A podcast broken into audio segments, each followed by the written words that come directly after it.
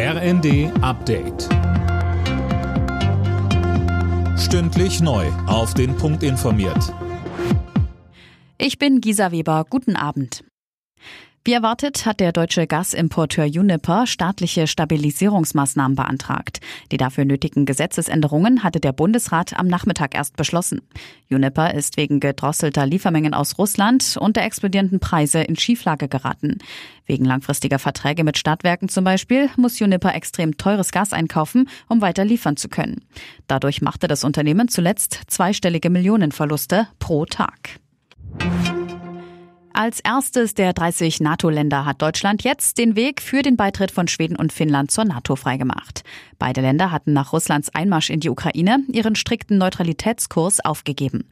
Unionsfraktionsvize Johann Wadefuhl sagte.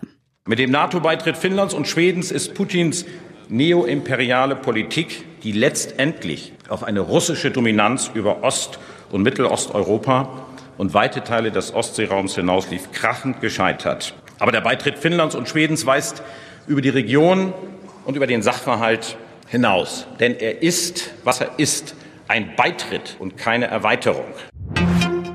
Der russische Außenminister Lavrov hat beim G20-Außenministertreffen auf Bali für einen Eklat gesorgt und die Veranstaltung gleich nach seiner Rede wieder verlassen. Offenbar wollte er sich Kritik am russischen Angriffskrieg in der Ukraine ersparen. Wer mit Eurowings fliegt, muss bald tiefer in die Tasche greifen. Die Lufthansa-Tochter will die Preise um mindestens 10 Prozent erhöhen. Airline-Chef Jens Bischoff begründete das gegenüber der Rheinischen Post mit den gestiegenen Ölpreisen.